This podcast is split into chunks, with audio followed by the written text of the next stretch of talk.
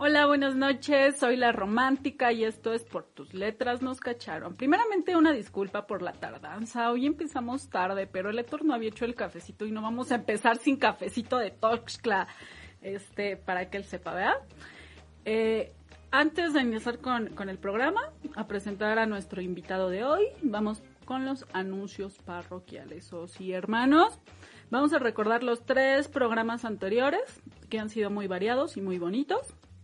En el primero fue novela romántica, Triángulo Bilateral con Luis Yadir González. Lo pueden adquirir en todas sus redes sociales, que es Luis Yadir González Oficial, Facebook, Instagram y Twitter.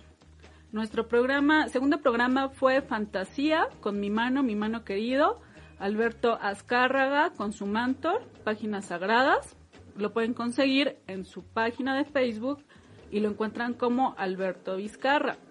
El tercer programa fue de terror y fue con Ed Paladit González.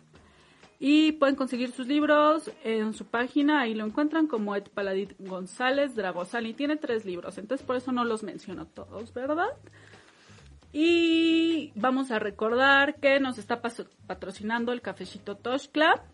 Va a estar en un evento, no lo quiero decir de ahorita desde un inicio porque es el 22 de este mes, entonces se les va a olvidar.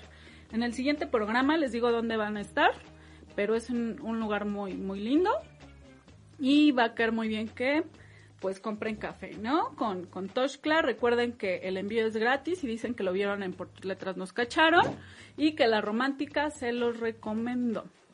Ahora sí, para empezar con este programita, este, va a estar muy bueno, va a estar muy bueno. Es como estar entrevistando a un testigo protegido.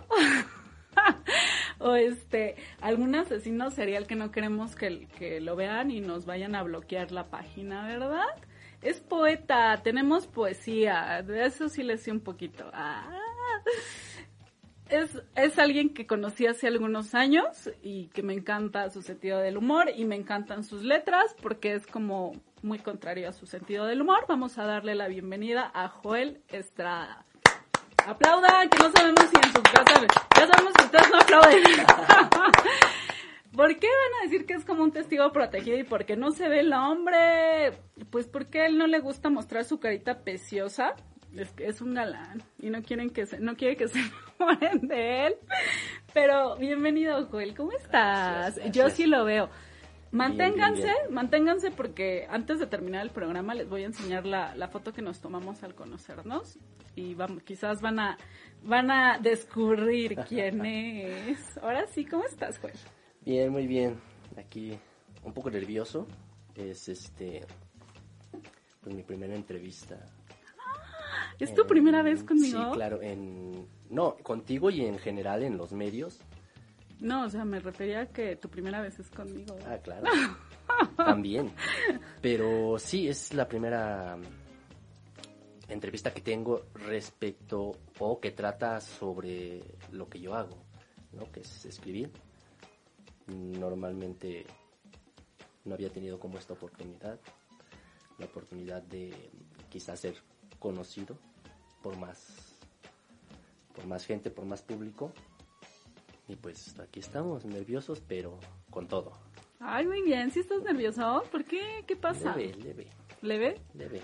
E, es, es más que nada, yo creo que estos, este nerviosismo de, mm, o sea, no nervioso en el sentido como negativo de chin, ¿no? Que te paralizas y, y chin, lo voy a hacer todo mal, sino nervioso por la emoción. esta es una experiencia nueva, es una experiencia que nunca había tenido antes, entonces, ah, eh, sí, claro, es los nervios, por ejemplo, cuando te vas a, saltar del paracaídas, es tu primera vez saltando de un paracaídas, el nerviosismo, si lo quieres hacer es por esa por esa emoción que te da el hacer una cosa por primera vez. lo mismo sucedió cuando fui a, registrar los dos trabajos que tienes ahí. Mismo el nerviosismo de voy a registrar, la emoción de hacer algo por primera, vez. Claro. Muy bien, pero todos se han de preguntar, bueno, ¿y este hombre por qué no quiere enseñar su cara? Cuéntanos por qué prefieres mantenerte en, en el anonimato. Pues mira, siempre he buscado que mis letras sean reconocidas. Siempre mm,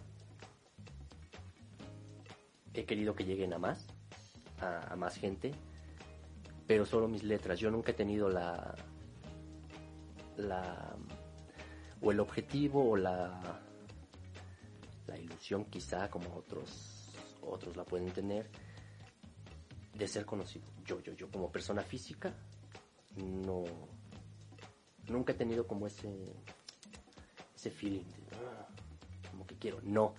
Y aparte, por mi forma de ser, soy, lo hablábamos hace un momento, soy como más de círculos cerrados. Entonces, también eso influye mucho, el hecho de que controlo mucho mi privacidad. Entonces, yo no soportaría, digo, claro, hablarlo y decirlo de esta manera será a lo mejor un poco arrogante, pero yo no soportaría, por ejemplo, esta invasión a tu espacio privado que tienen, por ejemplo, los influencers o la gente o la gente que es conocida. Yo no soportaría, no soportaría esto para, para nada. Entonces prefiero como mantenerme lejos del foco y mostrar lo que me gusta hacer, que son, bueno, que es escribir, que son mis letras, y nada más, es lo que me gustaría que se conozca.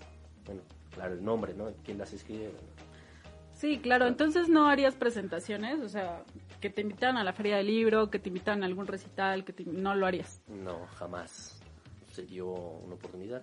Te contaba detrás, antes de que comenzara todo esto. Se dio una oportunidad en un recital y rechacé como esa, esa Sí, oportunidad sí. porque Y presentar tus libros, como todos la gente normal lo hacemos. Ajá, de que te presentas, ah, sí, jijija, jaja, llega la gente, te pondrías una máscara, una bolsa de papel con hoyos, ¿qué, qué vas a hacer? O, no lo harías, o sea, simplemente si lo quieren por, por Amazon, ¿no? No sé. Sí, de hecho, la tirada de publicar libros, o sea, es más como por... No puedo llamarlo hobby porque no es hobby, pero no es para, digamos, sacar algo monetario de ellos. Los libros están gratis en internet.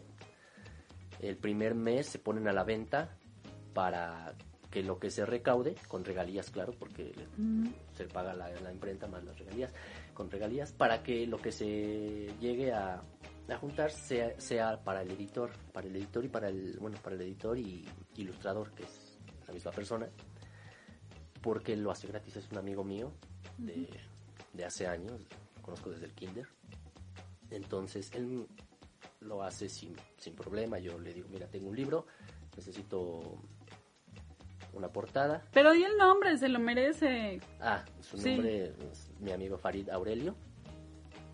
Él, él sí no es, o sea, no escribe, no, digamos que es... Pero es ilustrador. del- sí, claro, tiene su compañía de, de como de publicidad, Mm, entonces trabaja en este rollo y las portadas me las hace gustoso, ¿no? Entonces la tirada del primer mes de ventas del libro es de los libros es para eso, para juntar algo como gratificación de mira, es simbólico, pero mira, esto es para ti por, el libro. Posterior ese mes se, se abren eh, las descargas en, en internet para que quien quiera los pueda leer. Entonces nunca haría una presentación de un libro, así como dices tú, las personas normales o en la feria del libro, mira, Ujú. estoy presentando mi libro, jamás, no, porque no es mi tirada.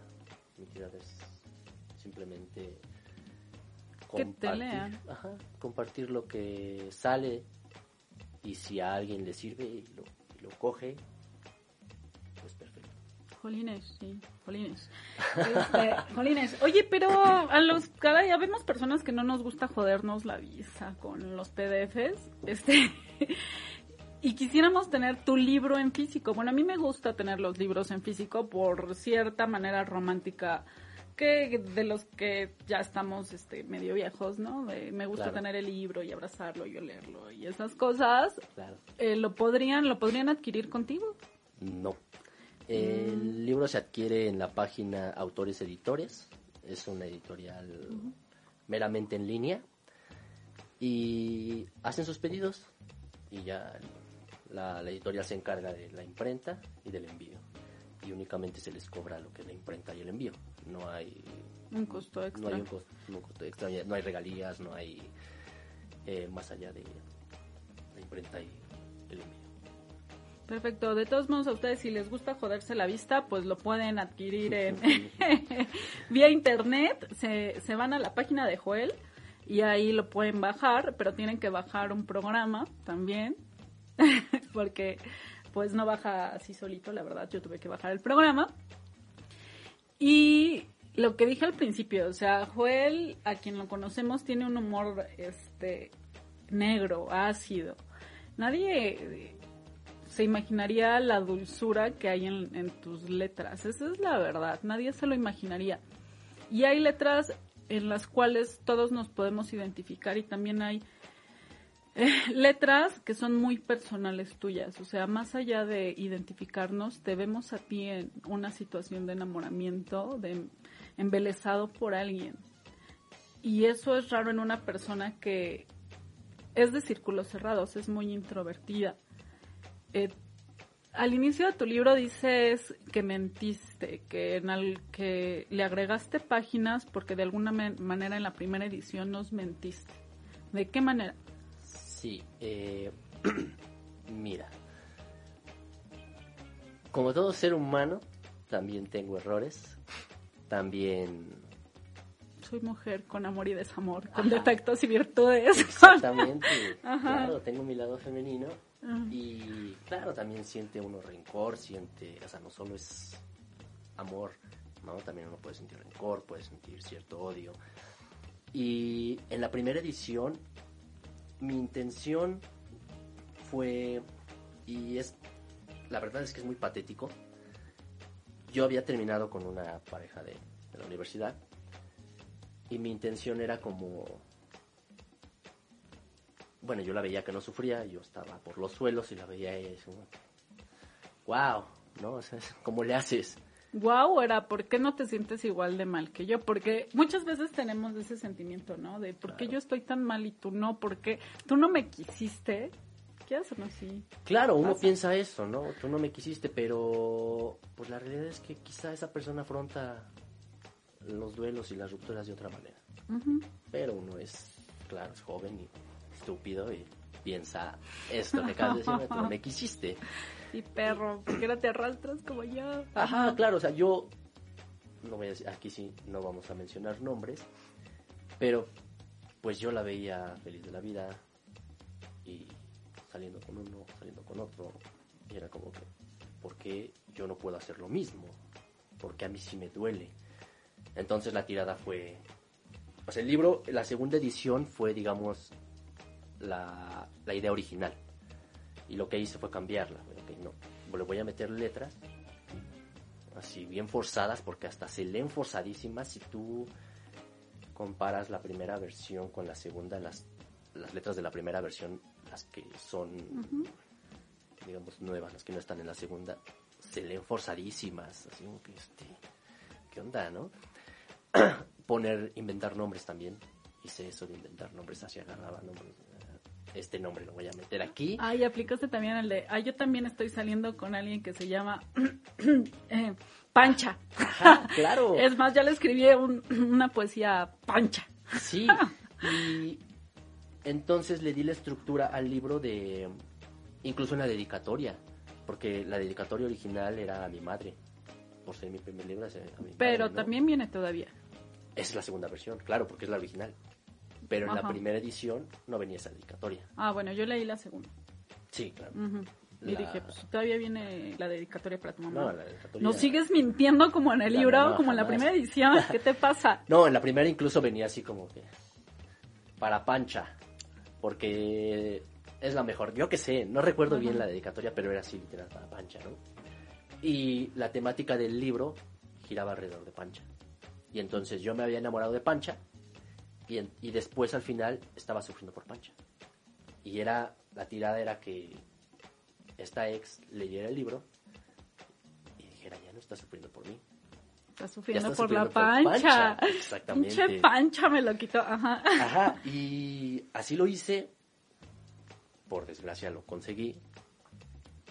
Y después de haberlo conseguido, claro, uno piensa, pues se va a ir como todo esto que yo cargo, ¿no? Ya cumpliendo como la venganza, se va a ir y lo, y lo, y lo incluso lo digo en la nota de- del autor.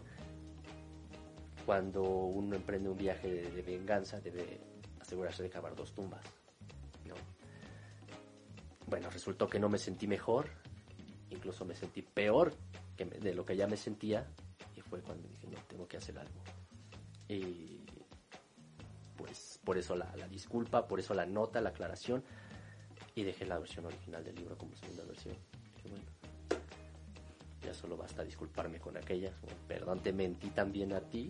Oye, Bueno. ¿nunca te pusiste a pensar ahorita, digo, ya que estamos en el chisme, que tú estabas ahí este queriéndole hacer ver que andabas con Pancha y a lo mejor en algún momento ella sí iba iba a regresar a tus brazos y ya no regresó porque pues ya estaba Pancha, salud, ¿para qué regresó? No, fíjate que no lo pensé porque desde que fue el corte, o sea, fue el corte en mi último año de universidad, todo ese último año traté de, de volver. Vamos, vamos a intentarlo de nuevo. Estuve rogando un año. Después de ese año fue, o ya lo dejó claro. Hasta aquí, chavo. Hasta aquí. Y ahí fue cuando yo comencé a darle más forma al libro original antes de que se me ocurriera esta estupidez de, de dedicarlo a Pancha. Pero yo ya no la veía a ella como un, un posible o una posible segunda parte. O sea, ya no, ya fue como, o sea, y sí, te quise, digamos que en ese año, bueno, claro, en ese año estuve todo bien maduro. Posterior a ese año, cuando salió la primera versión, seguía de inmaduro. Pero hubo cierta madurez quizá en el ámbito emocional, como más racional, porque ya, ya no la veía como una segunda parte, ya era como, ok, si no funcionó, ya no va a funcionar y mejor lo dejamos así, que se quede lo bonito. Bueno, lo fue, también me lo llevo, pero eh, mejor recordarlo, ¿no? Como fue, sí, tronó por lo que quieras que haya tronado, pero pasó. Porque tenías mejor cabello que ella. Yo te había cortado porque tienes mejor cabello que yo. Obviamente. La verdad, tiene el cabello así largo, lacio, bonito, como yo lo hubiera querido tener, pero no. Yo también miento, este cabello no es mío, me lo plancho, señoras y señores, yo soy china. Pero bueno, regresando al tema, ya le he vivoreado mucho su cabello aquí a Joel. ¿Crees que las mujeres sí son más, más crueles en la venganza? Mm, No sabría decirte, porque nunca se han vengado de mí. O sea, no me ha tocado que una mujer cobre venganza contra mí. Digo, mi venganza fue muy estúpida, ¿no? Y muy infantil. Ustedes los hombres son muy estúpidos y muy infantiles. Bueno, sí, en general solemos ser así. Pero no, nunca una mujer se ha, se ha vengado de mí, entonces no sabría decirte Si si... somos más crueles en la venganza. Pero igual y sí, ¿no? O sea, igual y sí. Con esa hazaña con la con la que luego destrozan otras mujeres, igual y no se tientan tanto, porque pienso yo, este, este dicho de entre nosotros nos podemos... hacer daño, pero jamás podemos despedazarnos, pero jamás nos haremos daño. ¿no? Ajá, exacto, entonces es como que qué tal si es cierto, ¿no? Eh, sí, se hablan mal de ustedes, pero cuando hay algo, se unen. Lo Muy que lo requiere, se unen.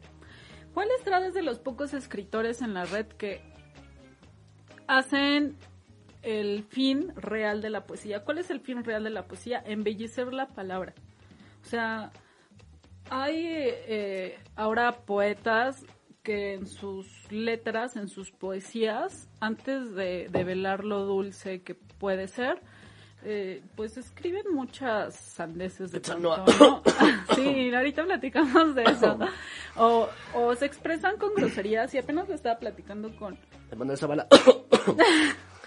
Ay. Este, lo estaba platicando con una amiga y me dijo, es que, pues primero, si te ponen, es que vas y salúdame a tu jefa y ya después te ponen y dulcemente te extraño, ya no sientes lo mismo. O sea, Claro. ya realmente ya te quedas así como que, ah, o sea, sí o no, y sí sientes ese vacío como de que el hombre sigue siendo orgulloso hasta para escribir. Tú no, tú no, tus letras son dulces, tus letras son transparentes. Este, yo no había conocido ese, ese lado tuyo realmente y en muchos de tus escritos que vienen en, a pesar de sus pedazos, estás tú. O sea, eres tú lo que tú sentías en ese momento. Se puede percibir el, el cómo extrañabas a esa persona, el cómo la veías, el, el cómo, pues sí, era lo máximo para ti. Ay, qué bonito. Este, ¿cómo puede ser Joel tan distinto? O sea, tan distinto en su manera de escribir y su manera de vivir. Porque Pues, te dije que era, tu humor es negro, es ácido. Claro. Eh, no siento que sea distinto. O sea, vaya, una persona, por ejemplo, que tiene un humor negro, no por eso significa que no pueda ser romántico, que no pueda ser dulce, que no pueda ser tierno, etcétera. Eh, una persona está conformada, su estructura está conformada por diversas este, aristas. Entonces, yo no siento que sea distinto. Yo pienso que es más esta cuestión de cuidar mi vida privada. Porque claro, en Facebook no ando subiendo la foto de, no sé, me regalan, supón, nunca ha pasado, pero me regalan un ramo de rosas. y no ando subiendo la foto, ¿no? De gracias por, por este ramo o, o por esas personas que... ¿Te han regalado flores? No, nunca. ¿Por qué mujeres regalen flores? Yo sí regalo flores. Este es algo muy bonito porque, digo, no soy feminazi. Feminazis y ahorita se desconectan todas las cosas. este, pero eh, si queremos igualdad o equidad en muchas maneras, nosotros también les tenemos que dar ese tipo de atención y ese tipo de detalles, ¿no? Y es bonito, yo siento que es bonito, pero bueno, no te han regalado rosas, qué triste. No, jamás. Pero también ahí yo pienso que influye mucho la, la ideología del hombre. ¿Qué va a ser un hombre cuando le regalen rosas? O sea, yo no tengo problema. Yo estoy como muy conectado con mi lado femenino. Me cuido las manos, me cuido el cabello. Me... Pero el hombre promedio, pues es que yo soy macho y debo de tener callos en las manos, ¿no? Y pelo en el pecho. Entonces, ¿qué va a ser uno de esos hombres cuando le regalen una rosa? Por ejemplo, yo no tengo problema. Yo ¿Te encantado. gustaría? ¿O nunca lo has pensado? Nunca lo he pensado. De hecho, eh, soy, no soy tan adepto a los regalos. Soy más como, eh, pues invierte tiempo en mí, una plática, una charla, una salida, un café, lo que sea, que dame algo. Pero tus letras son un regalo. O sea, te repito que el, yo como mujer, el leer que le escribes de esa manera a alguien, sí es algo que nosotras como mujeres deseamos. O no sé si solamente yo o ya seamos minoría, pero sí deseamos alguien totalmente abierto a sus emociones y que nos lo haga Claro. saber. De esa manera, Claro. ¿no?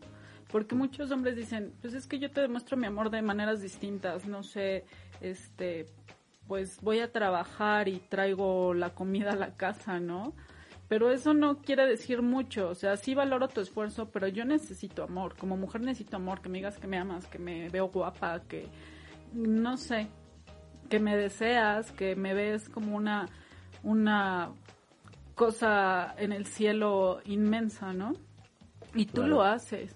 Y es difícil. Es difícil y, yo no sé a ti como, es que me dices que yo tengo muy, muy a flor de piel mi, lado femenino, pero qué tan difícil para ti es tener a flor de piel tu, tu lado femenino, tu lado sensible. Pues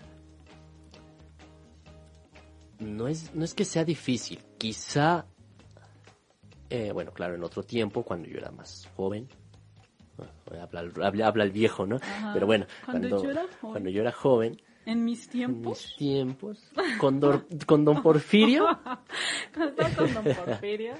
Sí, eh, cuando, sí, claro, cuando era más joven era cierta vulnera- vulnerabilidad el hecho de, de tener como expuesto este lado, como tenerlo más, más este, tangible quizá. Claro, representaba cierta vulnerabilidad. Pero, pues con los años te das cuenta que, que pues no. Y, te repito, o sea, hubo una madurez en mí eh, en el tiempo que escribí el primer libro, eh, en lo que construí el segundo, que fue, sí, fue gradual y fue más como en el ámbito emocional. Ya eran más racionales como cosas. Sí lo siento y no es culpa del otro. Empecé como a reconocerme a mí mismo y hacerme responsable de, lo que me toca y no echarle la carga al otro para evadir esa responsabilidad. Por ejemplo, eh, bueno, hay un, antes del ejemplo, hay un, hay como un, no es proverbio, es, ¿cómo voy a llamarlo? De estos que, que dicen los budistas, no sé cómo se llaman. Pero narra la historia de un, de un monje en donde eh, bueno, este es un monje, es un monje sabio y la gente lo va a consultar. Y llega una persona y lo consulta y le pregunta qué es el cielo y qué es el infierno. El monje no le dice nada. Simplemente le da la espalda y se va. Entonces esta persona lo empieza a insultar. Y el monje voltea y le dice, eso es el infierno. Esta persona se disculpa, agradece al monje y le dice, y esto es el cielo. Y ya, ¿no? Pasa. Y después uno de los alumnos del monje le, le dice al monje, le pregunta, ¿por qué cuando lo insultó usted no hizo nada si lo estaba insultando? O sea, ¿por qué dejó que este, hiciera esto contra usted cuando bien pudo haberle dicho que era el cielo y que era el infierno? Y el monje le explicaba a su alumno, las, las palabras del otro, la ira del otro, el rencor del otro, son como un regalo. Si te lo da y tú lo aceptas, lo haces tuyo lo cargas. Si tú no lo aceptas, el regalo se lo queda a él, ¿no? Entonces, en este conocerme a mí mismo, me di cuenta que no era tú me hiciste sentir mal, ¿no? Por ti estoy así, no, claro, es por mi falta de control emocional, por mi falta de autoconocimiento, pues estoy así. No estoy sufriendo por ti, sino estoy sufriendo porque no sé manejar un duelo, porque no sé manejar una ruptura. Que duele, sí, pero independientemente de eso, hay que saber manejar las emociones.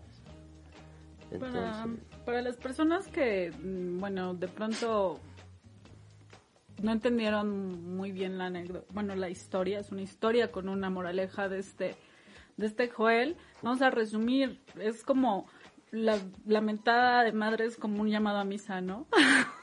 Tú sabes si vas o si no vas, y así es eso, sí es cierto, o sea, el odio y el rencor de las personas, sabes si las aceptas o las ignoras o las repeles claro. compartí en mi página un escrito tuyo, pero ahorita lo voy a decir porque el lector me está, este, ya, ya hay saludos y hay mensajes y hay, y hay esas cosas, hay que hacerle caso al lector. Este, a ver, Raúl Díaz, no chale mi toy. Hola Raúl. Eh, Oscar Guzmán, saludos niña linda escritora y también sal- saluden a Joel, saluda a Joel, di, di hola. Hola. Este, Dan- Daniel Jacinto, excelente. Este, Yay González, eh, bien por el programa. Yay González es este, este Luis Yadir González, el primer invitado.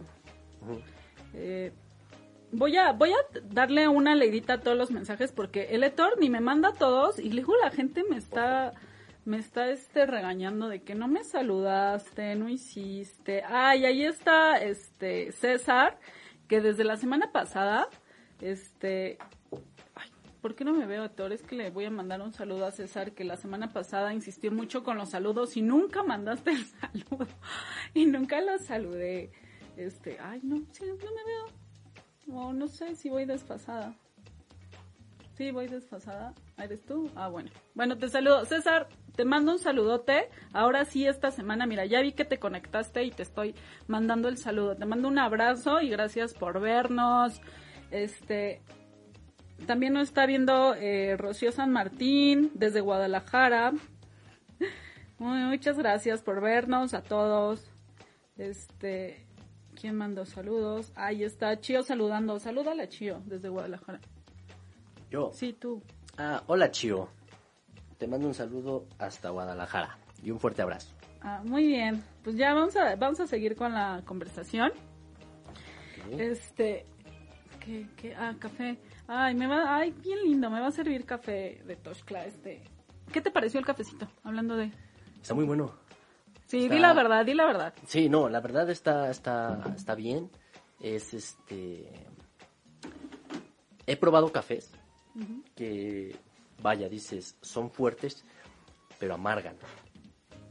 ¿No? Lo mismo este sí está fuerte, pero no te amarga. O sea, sí se siente, o sea, sí se saborea lo tostado del café. Sí, sabe muy bueno. Bueno, a mí me gustó. Sí, y es No que sé. me están preguntando mucho en mi Facebook. Y si está bueno, y si está bueno, eh, a este Joel pues no, no, no lo patrocinan. Y es bueno saber la opinión de alguien más y que también coincide con la mía. Fue lo que yo dije, que no te deja el sabor ni amargo ni a quemado. O sea, te deja el sabor del café. Así que si van a pedir cafecito de Toshkla, váyanse a la página. Recuerden que pues sí está barato, 200 pesos el kilo. Sí, realmente es barato. Les hacen el molido que quieran y se los llevan hasta la comodidad de su hogar. Señores, bueno, ya siguiendo con... y gratis. Está perfecto. Bueno, pues ya espero que hagas tu pedido, ¿eh, Joel? Por favor. claro, claro. Ahora que me acabe el mío. Sí, Con ya gusto. pide, ya pide el Toshkla. Ya le dices que lo viste por- y lo conociste gracias a la romántica. Pero bueno, regresamos a que el primer libro es un reflejo tuyo en su gran mayoría, en lo que sentiste en ese momento. De hecho, el escenario de muchos escritos es la universidad. Universitarios, si no saben qué decirle a su, a su mujer amada, pues bajen el libro o, o cómprenlo. Les va a salir vara porque pues nada más van a pagar impresión. ¿Y qué más? Y el envío. Ahí está, impresión y envío. Nada Nada más. más. Este, Joel no importa este que se muera de hambre, él ni quiere vivir de la escritura. Claro. no quiere vivir de la escritura, ahorita les digo a qué se va a dedicar. Pero además de ser un reflejo de tus emociones en ese momento, hay escritos que sí se podrían adecuar a todas las personas. Yo compartí uno en la romántica, en la página, que dice, mm, mm, ¿cómo, ¿cómo decía? Ahí lo voy a tener que ver porque ya saben que soy muy mala para los nombres, señoras y señores. Y ya saben que únicamente se ven los, los libros porque pues prefiere quedarse en el anonimato este Joel. Con un poco de suerte. Con un poco de suerte, este, creo que es algo que cualquier persona podría dedicarle a otra persona, que podría sentir en ese momento. Entonces no se vayan con la pinta de que ay, es este el diario íntimo de Joel, porque no, señores, no es el, el diario íntimo de Joel. También tiene escritos muy bellos que pueden que pueden dedicar a la persona amada, no todos están en femenino, también eso me fijé, no todos hablan en femenino de alguna mujer. Entonces, alguna mujer se le puede compartir a algún hombre o un hombre a alguna mujer. Y hablemos un poco de, de amor y de odio. ¿Por qué te fuiste de, de, a pesar de sus pedazos? Digo, así es el amor, ¿no? Creo que el amor es, son esos dos polos opuestos. Y así como puedes amar a alguien arrebatadamente por momentos, también lo puedes odiar al, al mismo tiempo, ¿no? Claro. ¿Por qué? ¿Por qué después siguió de amor y odio? Eh, la temática del segundo libro va, como su nombre lo dice, con amor y odio, era sacar todo eso, digamos que podría entrar en la categoría de amor, todos esos escritos, todos esos pensamientos, esos sentimientos, y también sacar aquellos que entran en la categoría de odio, porque en una relación no siempre es todo es miel sobre hojuelas. Entonces también hay algo de odio en, en una relación, ¿no? Y básicamente la bueno, los dos libros son son de y siempre lo he dicho, son historias ficticias basadas en la realidad. Ah, ya te iba a decir, sigues mintiéndonos. Ah. No, no, claro, porque hay escenarios en los que yo jamás estuve. ¿no? Puedo yo escribir que estaba en la playa, en Dubai y yo jamás he salido de la Ciudad de México, por ejemplo. Y quién sabe si nos alcance para ir a Dubai algún día. Exactamente. y, pero claro, el sentimiento es real. Lo que trato o lo que cuido más es que, que eso que se pueda sentir sea lo real. La historia, el contexto, demás es como más... Yo pienso que no es tan... Bueno, en mi caso y para mí no es tan relevante es más importante el hacer sentir a la persona, es tocar fibra. Lo que me interesa con mis letras es tocar fibra. Entonces, con el segundo libro, lo que quería era eso, y dar a entender, mira, si en el primero la amé como no tienes idea, y me dolió como no tienes idea, pero ahora te muestro que se queda algo de eso, como te hablé de esa, hubo una madurez, se queda algo de eso que viví con, con estas personas, porque no nada más es una, son varias. Tiene corazón de condominio No, no tan así, pero pues claro, tengo 30 años, no puedo tener una pareja en esos 30 años, claro, ¿no? O quién sabe. Sí, uno nunca sabe. A lo mejor eras casado y duraron 29, años y te acabas de separar. o sea, nos casamos desde que nacimos, básicamente. Porque tengo 30 años duramos 29 casados, pues desde que nacimos, ¿no? Y tuvimos que nacer. Es que hay gente, si nos ponemos románticos, hay gente que estamos destinadas a otras vidas o ya tenemos otras vidas juntos. Ok. ¿Nunca has sentido eso? ¿Nunca has sentido eso, Joel? No. Que de pronto ves a alguien y te enamoras sin razón alguna. O sea, esa persona no hace absolutamente nada para que puedas estar enamorado de, de ella, pero tú lo sientes, o sea, tú ya traías ese sentimiento, quizás yo sí creo en eso. Mm, bueno, es que yo como futuro psicoanalista lo veo más como transferencia. Ah, ya dijiste, te iba a decir, que... ¿qué no viste que después iba a platicar a ah, que te ibas a dedicar? Bueno, ya ahorita platicamos de eso. Sigue. Es que, ajá, es que bueno, tú me preguntas y me das tu, ¿Cómo lo no tenías que decir como futuro psicoanalista, yo opino. No te puedo decir como analista porque no lo soy. Pero vaya, por mi formación entonces, mira, edítalo. no se puede editar, estamos en vivo. En el YouTube, en el podcast lo editas. Y pues con mi formación no puedo creer eh, en las casualidades. No me permito creer en las casualidades, entonces pues no, nunca me ha pasado. O sea, sí me pasó en la universidad con una chica. La vi y fue como que me quiero quedar ahí. Pero, pues claro, sabía que era transferencia, que esa chica en mi mente representaba a alguien más, ¿no? Y eh, por eso era la atracción. ¿Alguien más que ya habías conocido en algún momento? Sí, claro. Sí. Sí, claro, alguien más que ya había conocido y con la que ya había compartido un pedazo de vida. O sea, sí es, que es tu prototipo de mujer, ¿no? Digámoslo así. Como, sí, claro, cumple varios requisitos y a lo mejor se parecía, no, sí se parecía también físicamente. No tanto, pero tenía como ciertos rasgos y era como que, ¿por qué me mueve tanto el tapete? Ah, bueno, pues porque es la representación de esta otra persona. Pero una vez que, digo, te das cuenta de eso, es como que, ah, bueno, o sea, ya sé por qué es esto, no es que estoy enamorado de ella, es que yo veo a la otra persona hago esta transferencia. Oye, pero en tu libro hablas mucho del cosmos, del universo, de ese tipo de cosas. Eh, ¿Crees en la, astro, en la, astro, en la astronomía? Es que estoy con un chiste, no sé si lo has visto eh, en, Facebook, de la gente que confunde astrología con, astronomía, y está ahí duro y dale ese pinche chiste en Facebook y lo veo muy seguido. este, ¿sí crees? No. Creo en la astronomía sí, porque es una ciencia. sí, en la astronomía. En la astrología no, nada más lo traje para lo del chiste. No.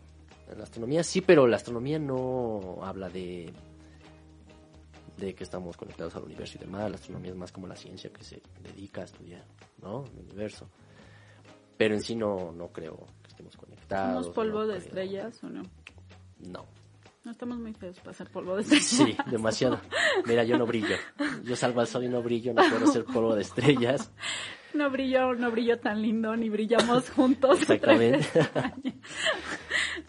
sí, no, no creo en eso pienso más, bueno, cuando yo hablo de, de universo y de cosmos y esto, lo veo más por el lado metafórico de el hecho de que cada persona es un universo, cada mente es un universo, más que como este o esta, esta concepción astrológica, no soy más como por esta metáfora que te acabo de comentar. Ah, vale por embellecer la palabra, lo que dijimos, ¿no? Que de las pocos poetas que pueden leer en la red, que embellece la palabra, y ese es el fin de la poesía, señoras y señores, porque para hablar de la crueldad de la vida, tenemos a los existencialistas y a los realistas.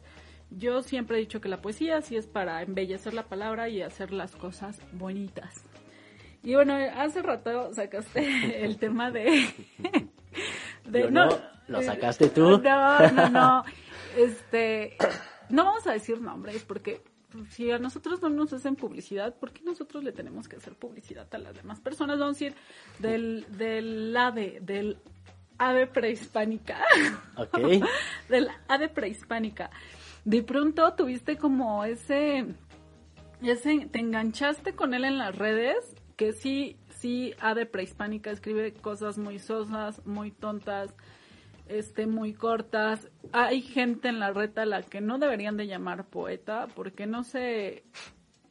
Mm, en primera no embellece la palabra y ni se toma dos, tres segundos para pensar en, en palabras ya no tan rebuscadas ni tan, ni tan ordinarias. Esa es la verdad. O sea, hay gente que escribe en la red que este sus palabras son muy muy ordinarias. ¿Qué pasó ahí? A ver, ¿por qué te enganchaste con él?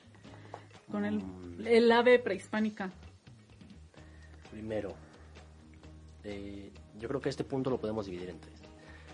Antes que nada, sé que no vas a estar de acuerdo conmigo y sé que muchos no van a estar de acuerdo conmigo, entre ellos mi prologuista. O sea, él va a estar en desacuerdo total, pero no soy poeta, ni siquiera soy escritor. O sea, simplemente eh, sí escribo, pero eso no te hace escritor. Había una maestra en la universidad que era una buena investigadora, una muy buena investigadora y tenía varios libros ya en su haber. Y cuando la elogiaban por esto, ah, yo quiero ser como usted, yo quiero algún día escribir muchos libros, ella tal cual lo decía, cualquier pendejo escribe un libro. Y es cierto.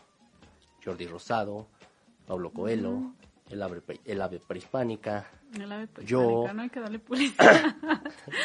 o sea, sí, es literal, cualquier pendejo escribe un libro, entonces yo no me considero escritor ni me considero poeta, no considero ni siquiera que mis escritos sean poesía, simplemente, y los llamo tal cual, son escritos, escritos normales, comunes, que cualquier persona puede escribir. No le crean, no, no cualquier persona puede escribir, no le crean, queridos videntes, más allá de lo evidente, no es cierto.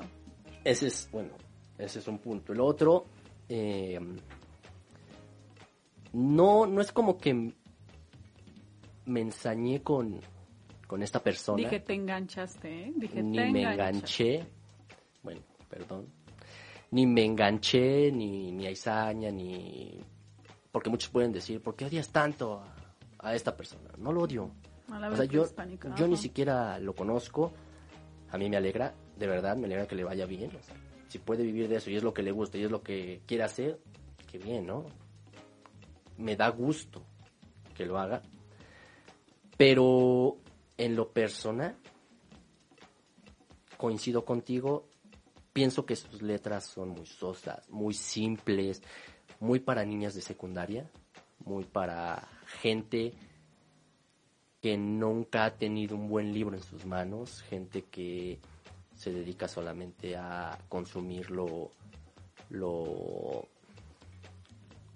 popular, digámoslo así, gente que compra el libro de los youtubers, gente que compra libros de superación personal, o sea, gente que no es capaz de elevar su raciocinio más allá de, del promedio, ¿no? Gente que no se dedica como a pensar y reflexionar un poco más allá, ¿no?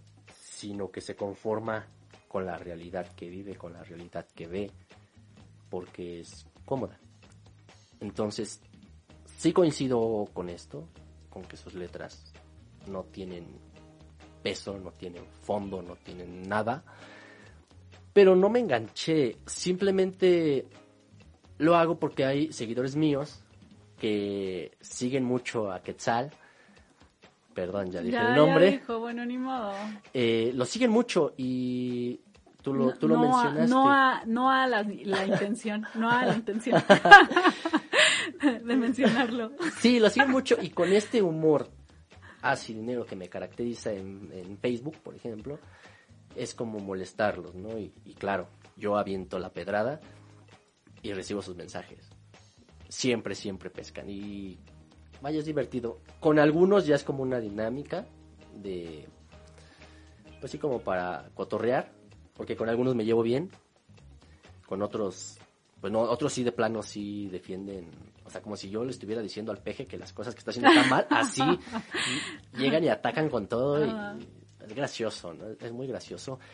Pero también lo hago porque sí me gustaría que la gente viera las cosas como son. O sea, no es un poeta, no es un escritor. Para mí, para mí. No, ni para mí, yo también comparto. Eh, no vale la pena ni siquiera. ¿Héctor lo has leído? El Héctor ni lo conoce, ni lo conozcas, Manto. Este, ni lo busques. Y, y se me hace vulgar el hecho de que llame poesía a, a tres párrafos en donde el 90% de las palabras son morras, chelas y culos. Tan tan. Eso es todo lo que escribe. Y a mí se me hace vulgar, se me hace una falta de respeto a la poesía, a los grandes escritores, a los grandes poetas, a los que sí son poetas. Pero digo, bueno, cada quien. Esto es más como lo que traigo yo con mis seguidores de, de Facebook. Fuera de ahí, en Instagram tengo como dos o tres que también lo siguen. Y pero en Instagram casi no casi no no, es para publicar fotos, o sea, en Instagram no. se presta mucho como el Facebook, ¿no? Para abrir un debate. Y sí, yo también cuando vi es un reflejo de nuestra sociedad, hay que ser francos. Por eso estamos yéndonos al carajo. Sí. Sí, eso sí. Va a opinar el lector. Vamos a ver. Ahorita que tocas ese tema, por toda la definición que estás diciendo de, sus escritos, digo que no conozco quién es, pero creo que sí hay como una tendencia de, sexualizar la poesía al punto de volverla vulgar y podría ser como que el reggaetón de la literatura, ¿no? Donde ya estás utilizando, intentando ser romántico y vulgar, así como queriendo ser un tipo Bukowski, pero combinado con Sabines y termina siendo como que algo mm, antinatural, ¿no? No se siente poético. Sí. Pero es que hasta Bukowski, mm, ¿sí lo has leído? Sí. Este, tenía una forma soez, pero inteligente de expresarse. O sea, no usaba una grosería como todo el mundo la pudiese utilizar. O sea, era una mala palabra más rebuscada. era un tipo que sabía narrar muy bien, ¿no?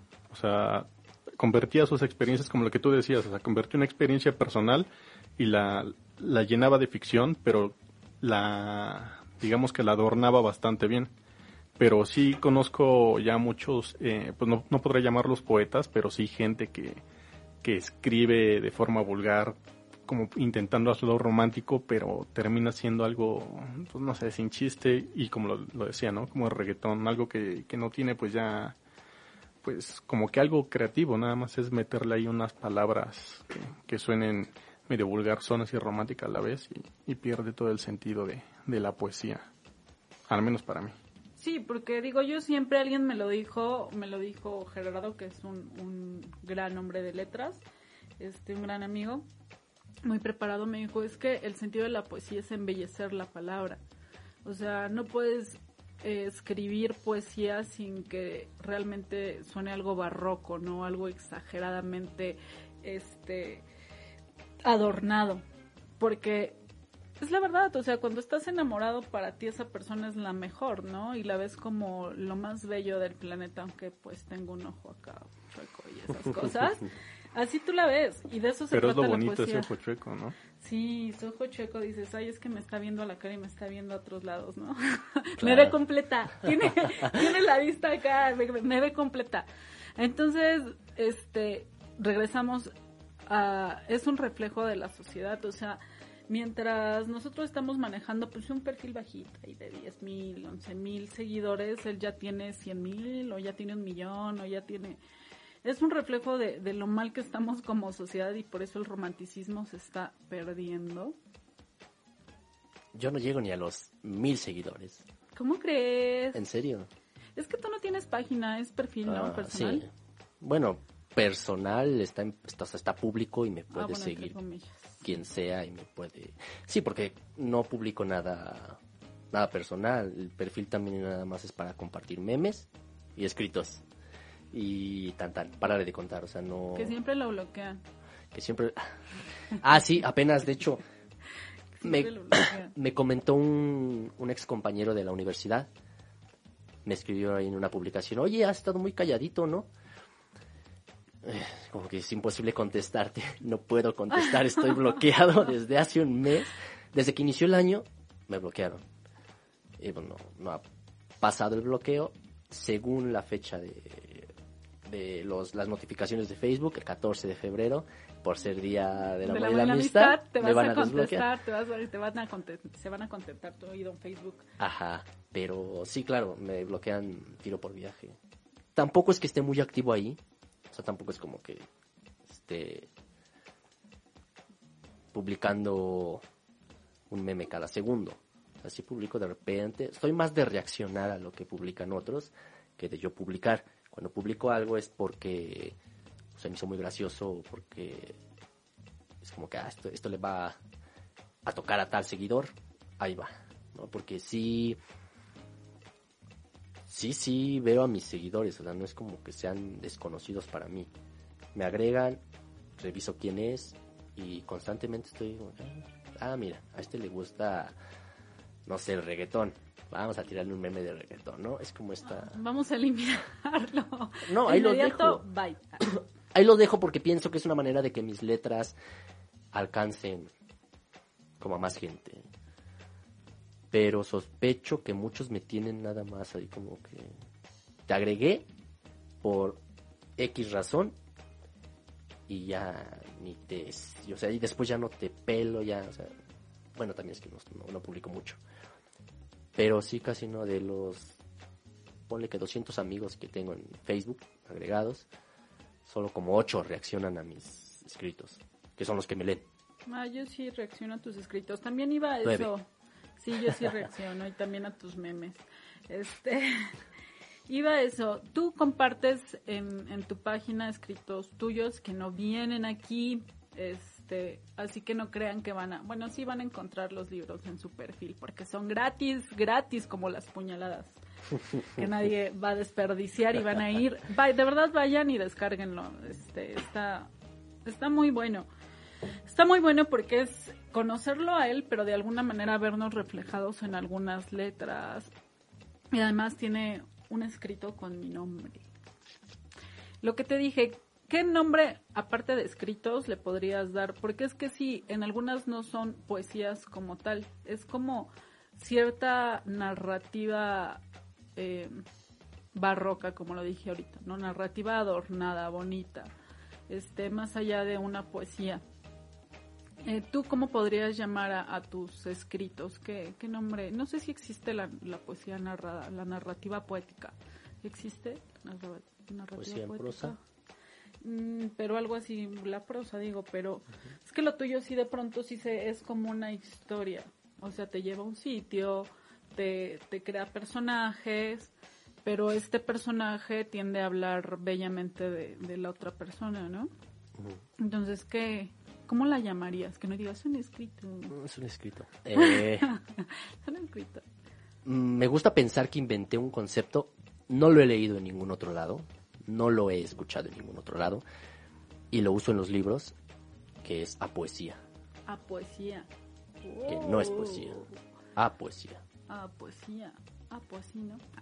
A poesía, ¿no? no, sí, claro, es a poesía, que es lo contrario a la poesía. No es poesía pero yo no creo que sean este contrarios a la poesía. Yo sí, en muchos de tus escritos son poesía. Hay escritos muy cortitos, muy cortitos, muy cortitos, que a mí se me antojan para más. La verdad es que sí me quedo así como que, venga, venga, o sea, todavía puede, estos, sí, estos versos pueden dar más, estos párrafos se pueden extender. Eh, realmente en ese momento tu emoción fue así tajante. Eh, hay escritos, mira, suceden dos cosas. Hay escritos que sí, que la emoción es como, digamos, viéndola en extensión, eh, escritura es pequeña, es breve, y entonces son así. Pero hay otros que comienzo a escribir y después ya no sé cómo seguir. Y me ha pasado que si forzo, fuerzo, forzo, fuerzo, no sé bien cómo se diga, pero que si, claro, intento hacer eso de manera forzada, escribir de una manera obligatoria, sale un pedazo ahí de sí, a mí también me pasa. engendro y pues claro, no lo publico y lo termino votando. Me ha pasado. Y me ha pasado que hay escritos lo contrario, que solo quiero escribir una frase y me aviento cinco cuartillas. Tengo aprovechando, me voy a hacer publicidad. Tú hazte publicidad. Tengo, bueno, está ya en, en proceso de salir el tercer libro. Y hay un escrito, la mayoría son largos, pero hay uno en especial que tiene como siete páginas. Que la idea era una frase, nada más, pero no pude contenerme con esa frase. O sea, me seguí. Ahí sí, como hilo de media. Me seguí y resultaron siete, siete páginas. Quise quise extenderlo cuando vi que podía dar para más, porque las, siete páginas no fueron de un jalón. O sea, la primera noche, porque lo escribí de noche, esto lo recuerdo perfecto, fueron, fue como media cuartilla nada más. Y después, otro día, le fui aumentando y así, fue creciendo. Entonces, pues yo creo que puede dar para más, pero también pienso que necesita, o yo necesito madurar para poder seguir extendiendo ese escrito, porque me dio la idea de hacer un de un escrito largo, largo, largo. Podría ser, mi, mi objetivo era hacerlo máximo de 10 páginas, este escrito nada más. Pero también está, claro, si lo, si lo, si lo intento también está el riesgo de que no quede, de que deforme toda la estructura, porque si empiezo a escribir, tengo que modificar lo anteriormente escrito por las palabras que se repiten, por los conceptos que repiten, por las metáforas, por etc, etc. Y para que siga como la misma forma. Entonces lo dejé en 7 y decidí ya no...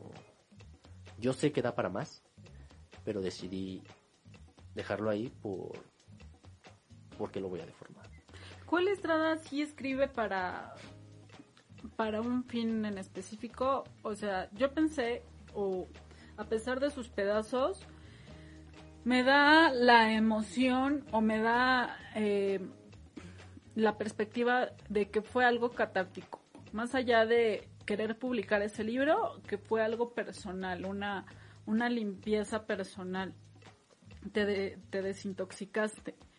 Pero ahorita me estás diciendo del, que el tercero como que sí ya es más planeado, más de este, va a ser mi tercer libro, me voy a sentar a escribir para mi tercer libro. En lo particular yo no escribo para publicar, o sea, yo siento, escribo y ya después cuando me dicen, eh, estaría bien otro libro, o yo digo, bueno, ya voy a lanzar el segundo libro, ya de todas mis emociones, ¿Recopilas? recopilo. Sí, a ver, este, así va a ser el concepto y recopilo. Tú sí escribes para, para el libro, o sea, si te pones a escribir para el libro, o me equivoqué con lo de a pesar de sus pedazos, que no fue algo catártico, que, que te liberaste de, de la pancha, de la pancha que no era pancha. Pancha. eh, no, sí, sí, ya es con un fin, pero sí, eh, a pesar de sus pedazos, fue completamente catártico, no te equivocas, fue completamente, mira, esto me está saliendo, lo tengo que sacar, lo saqué, posteriormente vino la idea de, y vino por un amigo de la universidad, que seguro está viendo este directo, o yo espero que esté viendo este directo. No, nosotros luego esperamos que la gente nos esté viendo, pero no nos está viendo, Héctor. Eh, No sé por qué son así, pero bueno, ajá. Mal amigos. Sí, la neta. se llama Israel. Él me dijo, ¿y por qué no escribes un libro? Hizo el comentario, de hecho ni siquiera fue como sugerencia o que él me haya incitado, sino fue el comentario nada más, oye, ¿y por qué no escribes un libro? ¿Se te ha ocurrido alguna vez?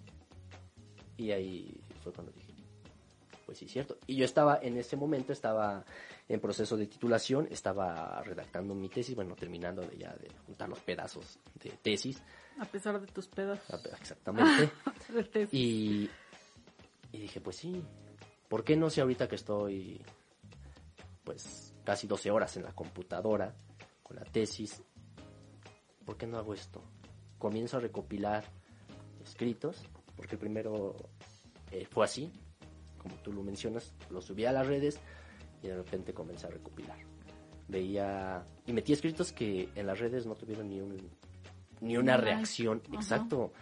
Y en el libro, cuando lo leyeron, oye, está precioso. Y así como que, por favor, lo escribí desde no lo leíste, no lo pelaste. Oye, ¿no te emperra? Bueno, a Mm. mí de pronto sí me emperra que, pues acá el que no tenía que ser ave ni nada, este, la ave prehispánica, tengo un chingo de likes y nosotros hay uno, dos. Y más en los escritos largos. Yo ya lo he notado. Cuando es un- una poesía como tal, con varios párrafos, con muchos versos, No los leen. no los leen y dices, gente, ¿por qué es así? Por eso tienen tanto éxito estos pseudoescritores, Estos fulanos. porque son muy breves, muy simples y con un léxico muy pobre.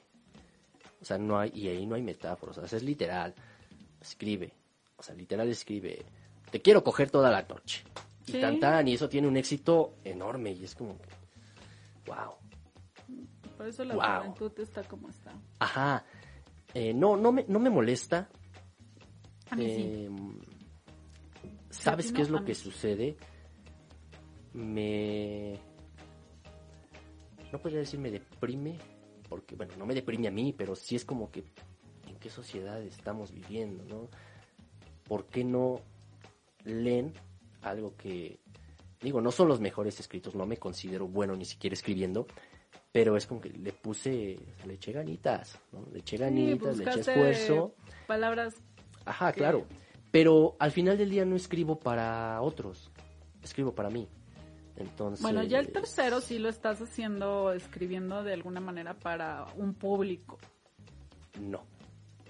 Te, te, te cuento. El primero fue, como te decía, retazos de una catarsis que necesitaba efectuar. Me vino la idea de mi amigo, lo combinamos, eh, salió el libro.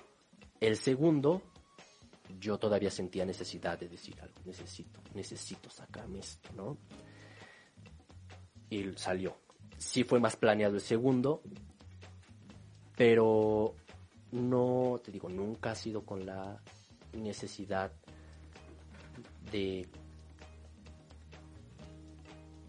o nunca ha sido para el otro. Y sí, nunca ha sido con la necesidad de que el otro me lea.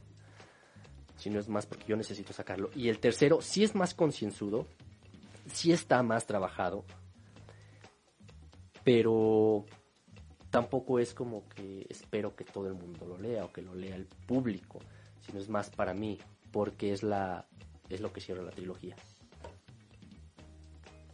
Perdón, es que Se aquí hay manifestó. fantasmas. Aquí hay fantasmas. ¿Verdad? De, eh, ¿De quién fue? Fue. No, fue. Gabriel no sé García cuántos Márquez. pere- Ajá, no sé cuántos peregrinos. No, Neruda nos visita. Hablando de poesía, imagínate que Neruda nos visitara Ay, aquí con Joel. Aquí de, se hiciera presente. Mira, me muero y me voy con él. En serio. Llévame contigo, Neruda. Sí, era mala persona, pero... Sí, claro, abandonó, a su hija Sí, deforme, ¿no? pues sí. Bueno, es que se- o sea, Abandonó a su hija de forma- pero escribía precioso. Pero era como Sabines, ¿no? Sabines también no era como que muy fiel a su esposa. Sí, era un cabrón. Y era verdad. descaradamente le decía, pues hay otras, pero todas son capillitas, la Sí, tú catedral. la Sí. mera.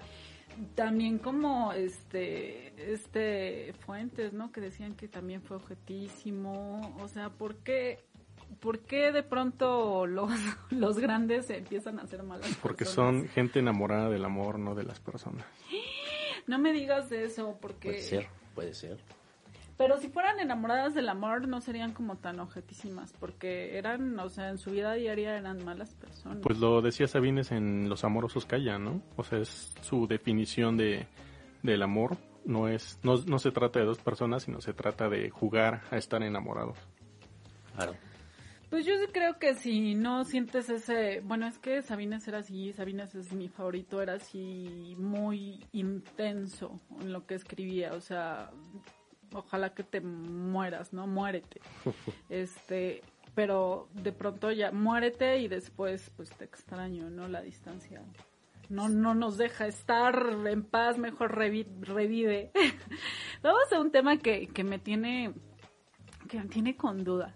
Este, tú estás estudiando este para ser psicoanalista, también estudiaste pedagogía, Ajá. eh, que ay cómo hablas mal de, de tu escuela y de la y de la carrera.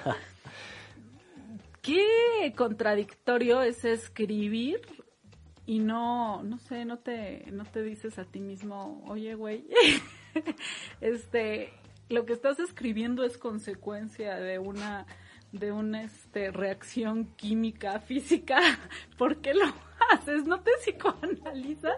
Y dices, deja de escribir esto, mejor entrégate a la ciencia, no sé. ¿No te pasa? No, es que es como un choque, ¿no? O sea, a mí me parece un choque. El psicoanalista de pronto piensa mucho todo y le, le trata de encontrar una respuesta. Y el amor y la poesía no tienen respuesta. Se sienten, se viven, se fluyen. Eh, no tienes ese choque así de, de, esos, de esos dos. No, porque justamente el psicoanálisis es dejar al individuo libre, no es racionalizar. De hecho, la técnica por la que eh, funciona el, el método terapéutico del psicoanálisis es la asociación libre. El paciente se tumba en el diván y comienza a decir lo que le venga a la cabeza sin importar que no venga a cuento, que no tenga un hilo y que no cuente una historia. Simplemente lo que se le ocurra es lo que empieza a hablar porque en esas ocurrencias se manifiesta el inconsciente, que es con lo que trabaja el psicoanalista. Y el psicoanalista no, no piensa, no reflexiona, no razona eso que escucha, sino nada más interpreta, gracias también y poniendo en funcionamiento su propio inconsciente. Entonces, no, bueno, no hay, yo no, yo no veo la, contradic- la, la contradicción porque también es dejar libre al sujeto, no es encasillarlo, no hay barreras morales, no es eh, darle consejos al paciente, por ejemplo. Llega un paciente y tiene un problema, es ayudarlo a encontrar la respuesta de por qué tiene ese problema. El paciente se lava mucho las manos, bueno, saber por qué se lava mucho las manos. Y él tiene que encontrarlo. El psicoanalista jamás le va a decir, ah, te lavas las manos por esto, como lo haría un psicólogo, como lo haría quizá un psiquiatra y lo, encasilla- lo encasillaría. Ah, tienes TOC, por eso te lavas las manos. No, el psicoanalista le pregunta, ¿por qué crees que te lavas? ¿A qué, se- ¿A qué crees que se deba que te laves mucho las manos? ¿Qué representa para ti lavarte las manos? ¿Me explico? Es como llevar al, al paciente al conocimiento de, de sí mismo, mismo. de sí mismo, claro, de, de su estructura, de por qué eh, es como es. Sí, el psicoanalista es un mero guía, igual que el pedagogo. No es un O sea, no trae la verdad. Se coloca en el lugar de, de un saber y lo llamamos como tal, lugar del supuesto saber, porque es necesario para que el paciente se entregue como a- al método terapéutico y exista esta transferencia con el psicoanalista y pueda expresar libremente su inconsciente. Pero el- en sí el psicoanalista no está en un lugar de saber, es un supuesto saber. El psicoanalista no sabe. Wow, y ahora aprendimos, señoras y señores. Fíjate que yo pensé que un, o yo tenía el concepto de que un psicoanalista sí le encuentra un porqué a tu comportamiento y de alguna manera te lo hace ver. Mm, O sea, literal, como lo dice el nombre, analiza tu comportamiento y de ahí pueden derivarse muchos porqués. analiza tus argumentos. Lo con lo que trabaja el psicoanalista es con el inconsciente y lo que analiza es eso, los retazos de inconsciente que vas que va el paciente sacando en la asociación libre. Y mm, sí, eh, ayuda a comprender al sujeto por qué es como es, por qué tiene los comportamientos, por qué se enamora de personas tóxicas, por qué se lava cada rato las manos, por qué no puede cruzar la calle, a lo mejor sin pisar las líneas, ¿sí me explico? Sí, lo ayuda, pero es el paciente mismo el que le da esa información. El psicoanalista simplemente es un guía. Un guía que va y como que... Claro, es, y es un guía y es un... brinda un, una barrera de contención para el paciente, porque hay cosas que el paciente no puede asimilar por sí solos y que no puede resistir el paciente solo. Entonces el psicoanalista funge como ese, ese guía y esa ayuda para que el paciente, eh, digamos, viva o pueda vivir de mejor manera. ¿no? Vamos a hablar rápido de esta persona, porque esta persona creo que es importante, ya que ha escrito tus dos prólogos. ¿Va a escribir el del tercero? Va a escribir el de tercero Ya y no está más viendo amigos, Estrada. y no está viendo el directo. Ya consíguete más amigos, Estrada. Ever, ¿cómo conociste a Ever? Ever también es un nombre conocido entre los escritores de la red. Esa es la verdad, es un, un nombre conocido. A lo mejor el lector no lo conoce porque pues el lector creo no, no está en Facebook eh, nunca. Este, pero sí es un nombre conocido este entre los escritores de la de la red. ¿Cómo lo conociste? ¿Y por qué te escribe todos los prólogos? porque es un ser maravilloso de luz. Eh, a él lo conocí en un grupo llamado Somos Mándale Letras. Un beso, Estrada. Un beso para el señor H, H de héroe. H de héroe. Es su héroe. Eh, Ahora fue Thor. O sea, ay, Thor. Bueno, prosigue. lo conocí en un grupo llamado Somos Letras y ahí yo incursioné en ese grupo porque yo vengo escribiendo desde los 15 años. Cuando entré a ese grupo yo creo que tenía como 19, 20, no recuerdo bien. Si H me da la edad en la que tenía en ese entonces, yo podré sacar la mía, la verdad no me acuerdo. Pero incursioné con un personaje ficticio que se llama Isadora. Y a él le gustaba mucho eh, cómo escribía. Entonces un día me escribió pensando que yo no le iba a contestar o que le iba a contestar muy mamón, porque ese es el reflejo que él tenía de mí. es, Este güey es bien mamón.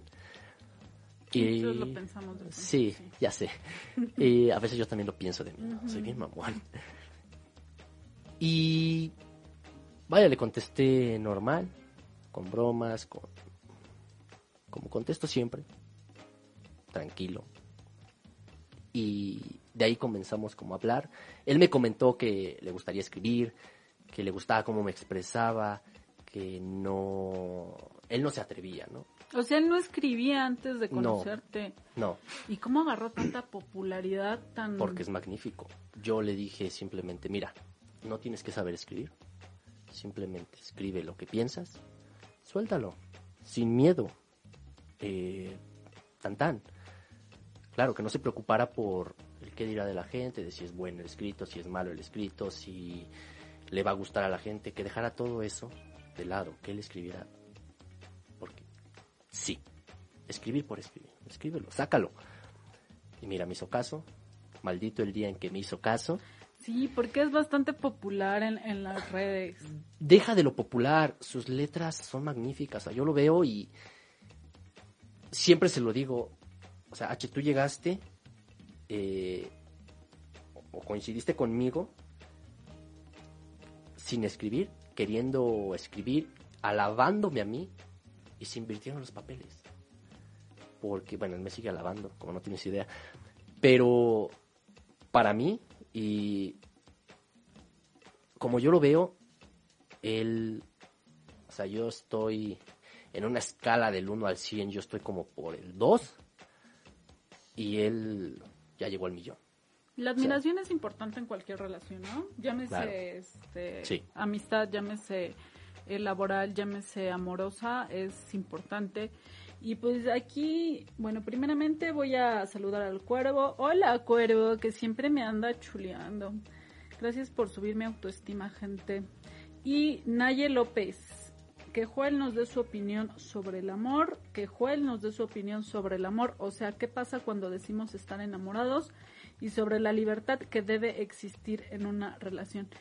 Se me hace que es tu novia y ya te quiere. Ah, y ya te quiere este, balconear aquí. Qué barbaridad. de todos. Naye es una amiga, es una lectora ávida que me conoció por Eve, de hecho.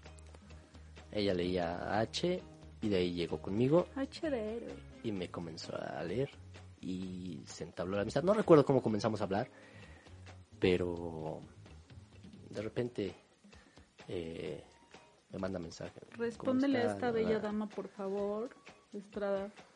A ver. Opinión sobre el amor. ¿Qué pasa cuando decimos estar enamorados? Bueno, es que depende de cada quien. ¿no? No te puedo dar una, una regla universal de qué es lo que pasa cuando uno dice estar enamorado porque cada uno lo siente de forma distinta dependiendo de su estructura, dependiendo de sus experiencias, dependiendo de su madurez incluso, de la edad, eh, madurez mental y de la edad, ¿no? También. Entonces, no sé, es muy, es muy ambigua la, la pregunta, creo yo. Pero sí eh, hay, este, respecto a eso, sobre el amor ahorita que fue, ¿qué opinas sobre el amor? Yo siento que más allá de que, pues, cada quien lo siente distinto, sí, sí debe haber un factor o factores universales del amor. Porque ya cuando el amor te lastima, cuando el amor es cruel, cuando el amor es envidioso, cuando el amor ya no es amor, bueno, entre comillas, comillas, comillas, comillas, eso ya no es amor y no puedes justificar tu manera de pseudo amar diciendo, ah, es que pues yo sí amo, esa es mi forma de demostrar amor, ¿no? O sea, no, debe de haber parámetros universales que puedan definir el amor. Para ti, ¿cuáles serían esos? Volvemos al punto de mi formación. No tengo parámetros universales. O sea, voy a volver y les va a hartar, pero el, en psicoanálisis no hay nada universal. No hay una interpretación universal. No es que si llegan dos pacientes con el mismo problema, es que tienen la misma situación, es que viven el problema de la misma manera. Entonces no hay nada universal para mí y en cuanto al amor tampoco hay nada universal, porque depende de la estructura del sujeto, depende de cómo fue criado el sujeto, depende de sus arquetipos, es como él va a considerar y concebir el amor. Yo, por ejemplo, te lo puedo decir, en un principio para mí el amor era entregarlo todo y entregarme todo. Conforme fui creciendo, pues fui cambiando y modificando esto y con el análisis obviamente descubres por qué tienes esa idea. Entonces, de ese entonces, en donde yo concebía el amor como entregarse por completo al otro y que el otro se entregue por completo y de igual manera a ti, algo, o sea, ni siquiera recíproco, sino como... Eh, mm, cómo definirlo. O sea, incluso ya es como de manera obligatoria, si yo me entrego, tú te tienes que entregar. Y si yo te amo de esta manera, tú me tienes que amar de la misma. ¿Me explico? Entonces, pasar de ahí a, a donde estoy ahorita, que es como, no, pues el amor para mí es, pues es libre, es disfrutar con la persona que tú quieres, que tú eliges de la vida. No, o sea, de la vida en general. Pero eso sí sería como muy universal, o sea, el amor son dos personas disfrutando de la vida, compartiendo el deleite de vivir juntas. Puede haber tres personas. puede haber cuatro. Ajá, o sea, ahorita está... Ay, Dios mío. No, No, yo yo, no no. creo en esas cosas. Yo no gente. soy poliamoroso, pero está ahorita muy en boga ese concepto del poliamor o de las, re- las relaciones liberales. Creo que son conceptos que la gente se inventa para poder pecar a gusto. Bueno, es que para empezar el, el ser humano no es monógamo. Por naturaleza no es monógamo. Yo sí. Ah. ¿Qué te pasa? Yo sí. No, todo depende de la estructura. Entonces, eh, pues no, no hay, te digo, no tengo universales, sino depende de la estructura del sujeto, depende de las experiencias del sujeto, depende de los arquetipos del sujeto, depende de toda la vida del sujeto, cómo se considera y cómo se concibe el amor por ese sujeto. Y va cambiando con el tiempo, y va cambiando. Entonces, por eso, Si te lastima, ¿no es amor? pues a mí me han lastimado y me han amado. Pero ¿de qué manera? O sea, no estamos hablando de la manera inconsciente, de la manera indirecta, porque todos lo hacemos. De alguna manera todos lo hacemos. Sin pensar en, en alguna respuesta o en alguna acción. Pero el lastimar directamente, el, el que sepas que ya te está diciendo ciertas cosas para herirte. Claro, ¿También te parece amor? O sea, me han amado. No, no te estoy diciendo que me parece amor. Te estoy diciendo, me han lastimado de tal manera, pero aún amándome. O sea, yo tuve una relación en donde, pues sí había esta- este amor y demás, pero no congeniábamos. Entonces, y aparte los caracteres eran muy. El carácter de cada uno era muy distinto. Entonces, ella en las discusiones era como que ah, tú eres tal, tal, tal. Pero no por. Sí, claro, lo hacía con el afán de herir, pero no lo hacía porque no me quisiera por, por- porque me odiaras, odiara, sino porque era muy explosiva y muy impulsiva. No pensaba lo que decía.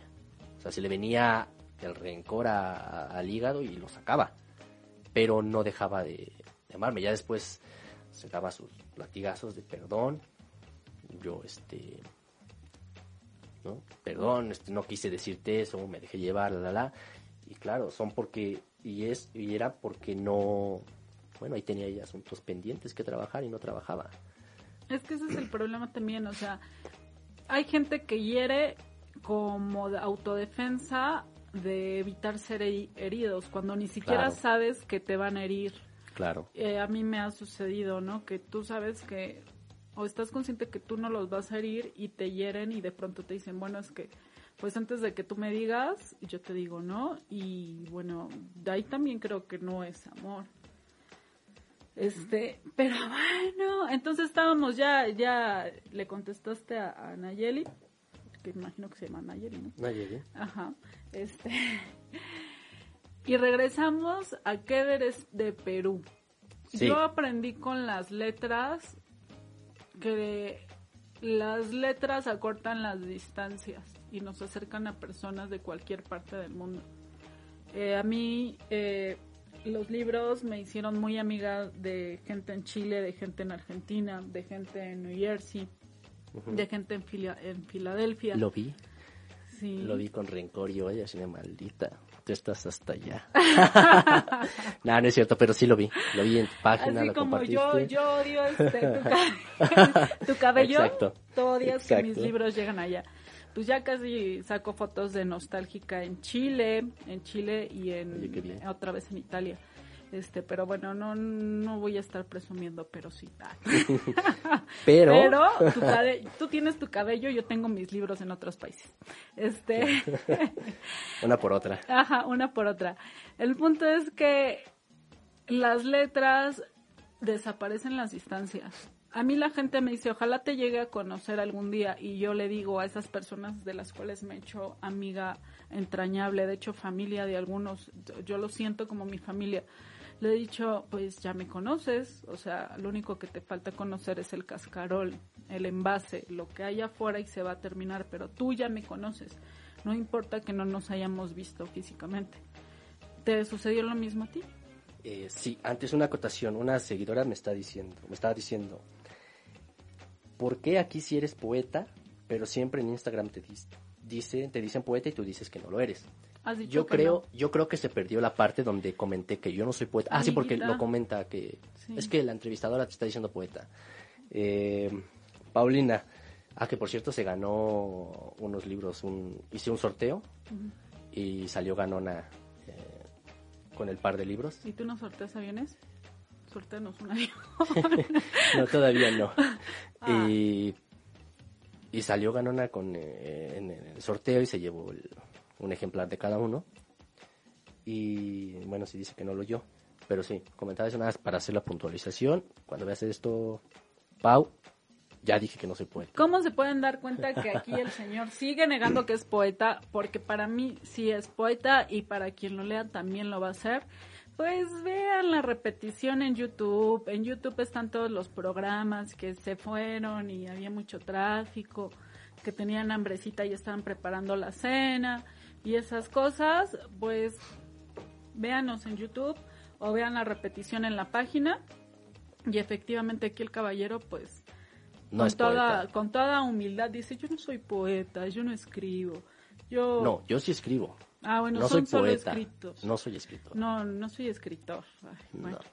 Y sí, sí me ha pasado lo que, bueno, regresando a tu pregunta, lo que me comentas, sí me ha pasado con H me pasó.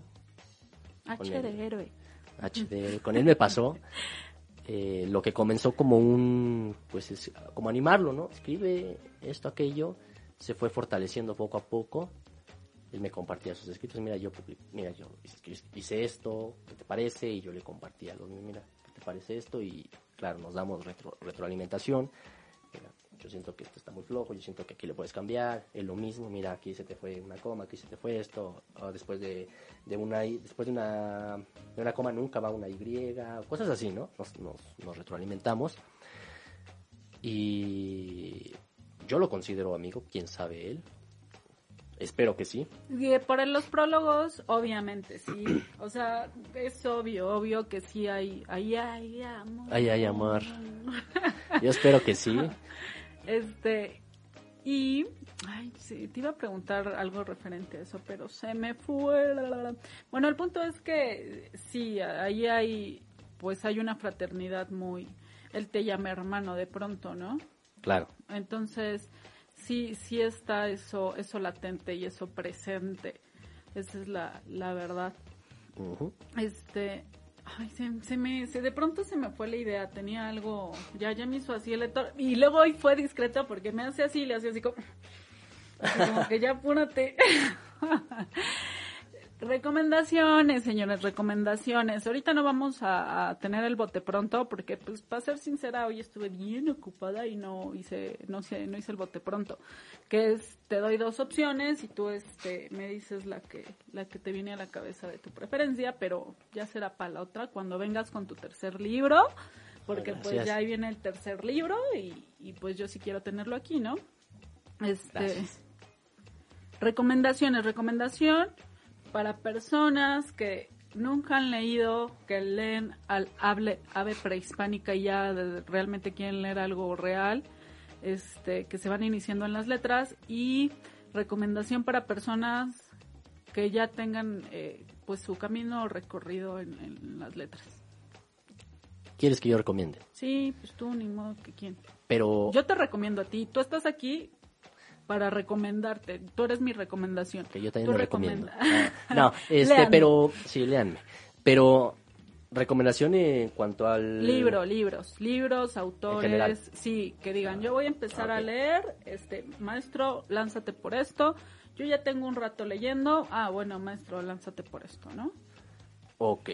Para comenzar, es que también depende de qué quieran leer, porque si es poesía, por ejemplo, En general, algo que tú sepas que es garantía que los va a atrapar. Hay cosas que son garantía. Yo siempre digo, a ver, adolescentes, este, dejen de leer las 50 sombras de Grey y esas tonterías y lean libro ligerito, bueno, que va, te van a, te va a dejar con ganas de más, batallas en el desierto. Yo siempre se lo recomiendo a la gente que empieza a leer, sobre Yo- todo adolescentes. Es que mira, lo- las garantías que les van a gustar son lo más comercial, Isabel Allende, que no digo que sea mala, es una buena, buena autora y es una de mis favoritas, pero pues Vas es que te la atrapa. casa de los espíritus. No, o sea, en general, Isabel Allende. Pero yo preferiría poner, por ejemplo, mi libro favorito, que es así el número uno, el que no cambio por nadie, que lo he tenido siempre. La... ¿Cómo se llama? Ay, se me fue el nombre. Pero es de Paolo Giordano. La soledad de los números primos. Ese, ese libro ¿De qué va? Porque va. ¿De qué va? Porque uno escucha números primos y cree que es álgebra, álgebra de Baldor. Ajá. No, se supone que los números primos son números que están muy cercanos, pero que entre ellos siempre tienen otro. Entonces, La soledad de los números primos es una novela de dos personas que son muy cercanas, que hay química, que hay amor, o sea, que algo, pero jamás llegan a concretar nada. Jamás. Entonces, bueno, a mí me, a mí me, me- me enganchó, a mí me fascinó. Eh, es precioso, lo escribió de hecho un matemático. El lenguaje no es muy complicado, pero tampoco es muy simple, ¿no? Entonces, pues sí está bien trabajado, ganó no sé cuántos premios ese libro. Y Repite nombre y autor. La soledad de los números primos de Paolo Giordano. Eh, yo pienso que para los que apenas están empezando a leer, eso los puede enganchar y de ahí ya se pueden tirar a, a lo que quieran. Y para los que ya han leído, mm, Es que vuelvo a lo mismo, ahí depende de la personalidad, porque yo puedo recomendar libros Tú teóricos. recomienda tuyo, tuyo, que tú, tú, tú recomiendes. Todos los, los cuatro escritores contigo que han pasado aquí han hecho su recomendación y a lo mejor le clavan la espinita al vidente de, de, de qué se trata, voy a conseguirlo. Y el punto aquí es recomendarnos, yo recomendarlos a ustedes y ustedes recomienden a alguien más y la literatura otra vez empiece a, tomar por ahí un eco, ¿no? Eh, para los que ya, ya han leído, cualquiera de Enrique Vilamatas. Cualquier libro de él. O sea, es fascinante. Es, este, son muy buenos los, los libros de, de Vilamatas. No podría mencionar uno, uno en, en concreto, pero cualquiera de ellos. Para los que ya tienen como esta avidez de leer, cualquiera de Enrique Vilamatas. Bueno, antes de que nos corte el lector, de pronto así como si se hubiera ido a la luz, este, despídete de tu público, Joel. Pues gracias a todos por sintonizar, por acompañarme y acompañarme a pesar de que no, No das la cara. no doy la cara porque todos pensaban eso, de, ah, lo vamos a ver por primera vez. Y fue así como que, de, ah, sí. Yo bromeando, obviamente, me voy a echar ácido en la cara antes de la entrevista, me voy a deformar, yo qué sé. No se esperaban esto. Entonces, les agradezco de todo corazón que hayan estado aquí, que me hayan acompañado en, esta entrevista. Y pues los veo en mis redes, espero. A Ahí. partir del 14. No, o sea, los puedo ver ahorita Ajá, ahí vale. con sus reacciones. Yo comienzo a publicar a partir del 14, porque es cuando me quitan el bloqueo. Muy bien. Los libros, diles dónde los consiguen. Gratis, llévele, llévele, pásele, Los pásele. libros los pueden encontrar en mi Facebook personal. Estoy como Joel Estrada. Y ahí están, está en la sección de imágenes destacadas, una cosa así. Sí, está al inicio, están al, al inicio los dos. Eh, da clic en la imagen y ahí ya aparece el enlace en descarga directa en Mega. Bajen primero Mega. No crean que no baja. Si no tienes Mega, no baja. Ahí no se ve. Pero lo puedes descargar por navegador, ¿no? Sí, pero lo tienes que, que bajar. Yo la verdad es que no, ay, yo no pude. No me venga Zetor porque yo no pude. O, Lo puedes bajar sin necesidad de... o Ajá. será que soy una maldita lisiada tecnológica. Perdónenme por mi ignorancia, pero yo sí tuve que bajar Mega, amigos, para leerlos. Y bueno, el momento, ay, Jesuri Jiménez, todos lo pensamos. Me imagino que todos pensaron que iban a ver tu cara. Ahí está Jesús. Ajá. Hace rato dije tu carita preciosa y, o sea, es una expresión, señores. La verdad es que es horrendo el hombre. Ah, no es cierto. Yo tengo mucha estima y mucha admiración a, a Joel. A mí me gustan mucho sus escritos, me gusta mucho su sentido del humor. Estamos como ahí medio identificados en, en eso. en eso. Este, y pues el momento, no se vayan, no se vayan, les voy a enseñar una foto de Joel Estrada, aunque él no quiera, la foto con la que nos conocimos, señoras y señores. ¿A qué cámara? ma? Ahí está. Ahí les va. ¡Tarán! Ahí está la foto cuando nos conocimos Joel Estrada y yo. Él fue a la feria del libro, yo sí le di la cara, él también. Mueran de envidia, yo sí lo conozco. Para la foto, pues lamentablemente no dio la cara. Yo no me esperaba Jamás. que hiciera esto. Yo cuando le dije, hay una foto que no sé qué, ching, que se pone el libro. Que se pone el libro Joel. Pero realmente leanlo, mujeres. Yo sé que ustedes van a coincidir conmigo. Siempre es, es bueno y es bonito leer la dulzura de un hombre. Siempre en estos tiempos, que ya está muy escasa la dulzura masculina, se agradece que te abraces, Joel. Eso yo te lo digo de cora, de cora, de compas. Gracias. Gracias. Oye, esa pre- última pregunta. eh, ¿No te has arrepentido alguna vez de, de mostrar tu lado sensible? Porque los hombres entre hombres son muy crueles.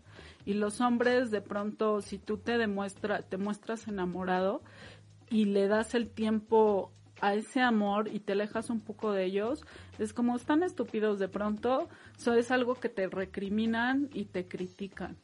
Y otros hombres, o hasta cuando la, la persona amada no te corresponde como quisieras, los hombres se arrepienten de haber mostrado esa dulzura.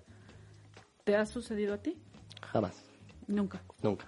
Te vale caca lo que digan los demás. Sí, ciertamente es como que, mira, es tu manera de pensar y como te lo dije eh, en un principio, es un regalo eso que te avientan. Tú decides si aceptarlo o no. Yo no lo acepto. Es tuyo. Quédatelo, tú sabrás qué haces con él. A mí no me sirve, yo no lo necesito, yo estoy seguro de lo que soy, de quién soy, de cómo soy. Entonces, no,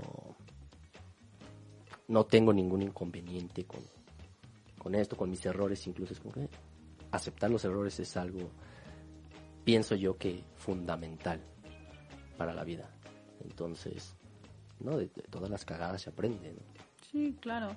Hombres, de verdad, aprendan a abrirse, no los hace menos este masculinos, porque los hombres de verdad se abren, aman, este les vale un poco lo que los terceros digan de ustedes y si son un poquito racionales, cuando se encuentra una, una pareja, lo que se anhela es pasar tiempo con ella. Ya pasas a otra etapa de tu vida en la que pues ya quizás el desmadre de tus amigos no te llena tanto, ¿no? Claro. Sino lo que deseas es pasar tiempo con ella. Entonces hay que, ahora sí como dijeron un tiempo en Facebook, ¿no? Compartir la Ajá. vida. Sí, y si tu amigo está feliz, pues sé feliz con él. De hecho, voy a quemar a todos mis amigos, mis mejores amigos. Qué mal. No los veo porque todos ya tienen pareja y pues ya casi casi viven con su pareja, entonces ya no los veo para nada porque están con su pareja y sus parejas son como muy posesivas y pues ni modo. Pero ¿cómo lo tomas que es posesivo? ¿Cómo no sabes? ¿Ves lo que estoy diciendo? ¿Por qué no, por qué no dices, él quiere pasar tiempo con ella? No es que ella lo obligue, Ah, porque- ¿no? Bueno, aquí es que sí, aquí sí los obligan. O sea, tengo un amigo que es como que se va a enojar mi vieja. Se va a enojar entonces. Ya nos ha pasado, ha salido conmigo, ah, ya se enojó, ya me voy. Entonces, para yo evitar eso, porque no quiero crearles pues, problemas en sus relaciones, como, no nos vemos, no pasa nada. O sea, no vas a dejar de ser mi amigo por que quieras complacer, por ejemplo, a tu, a tu pareja y estar con ella para que no se enoje de que saliste con tus amigos. Pero es que ya se escucha bien. feo eso, o sea, estoy contigo para que no me molestes si salgo con mis amigos, estoy contigo para que no te enojes si salgo con mis amigos. Creo que entonces no estás decidiendo correctamente, ¿no? No es no es la opción correcta por la que por estar con alguien, solo porque no te enojes. pero ya depende de cada quien. O sea, si a él le hace feliz esa persona y se ve feliz, Pero no Yo es feliz porque soy. está con esa persona para que no se, no sale con otros este personas para que no se enoje. Yo te puedo poner el ejemplo de que si trabajo toda la semana y quiero ver a mi novio el fin de semana, yo sí estoy anhelando estar con él. Este, porque son los únicos dos días que nos vemos. Entonces, sí choca eso de, pues yo voy a estar con ella para que no se enoje, ¿no? O yo no salgo con mis amigos para que no se enoje. Pues es una forma de ver las cosas, pero vuelvo y ya los voy a aburrir con esto. Mi formación es como no tengo por qué juzgar eso, es su estructura, es su manera de funcionar. A mí no me crea conflicto, a mí no... Además también hay un trasfondo, ¿no? Porque dice para que ella no se enoje, para no tener problemas, eh, pero quizás sucedieron cosas en pareja que ella... mm, bueno, eso, de eso es un, un chismón muy largo, ¿no? Claro. Este, pero antes de que nos corten la luz, ya nos vamos a despedir. Este, agradeciendo que hayan estado con nosotros en el cuarto programa de Por tus letras nos cacharon. Estoy muy contenta con la aceptación que ha tenido el programa. Estoy muy contenta con nuestro patrocinador, porque la verdad es que la charla sí pasa más rico a con un café, ¿no? Sí. La verdad es que con un cafecito todo se acompaña mejor, más si es café mexicano, café de Toshkla. Un día me voy a poner, ya vamos a tener tantos patrocinadores que me voy a poner como los nada, mira, ya me está haciendo así el Letor, narrador ex del de Vox. Pero bueno, yo me despido, recuerden que yo soy la romántica y de músicos, poetas, futbolistas y locos, todos tenemos un poco. Buenas noches.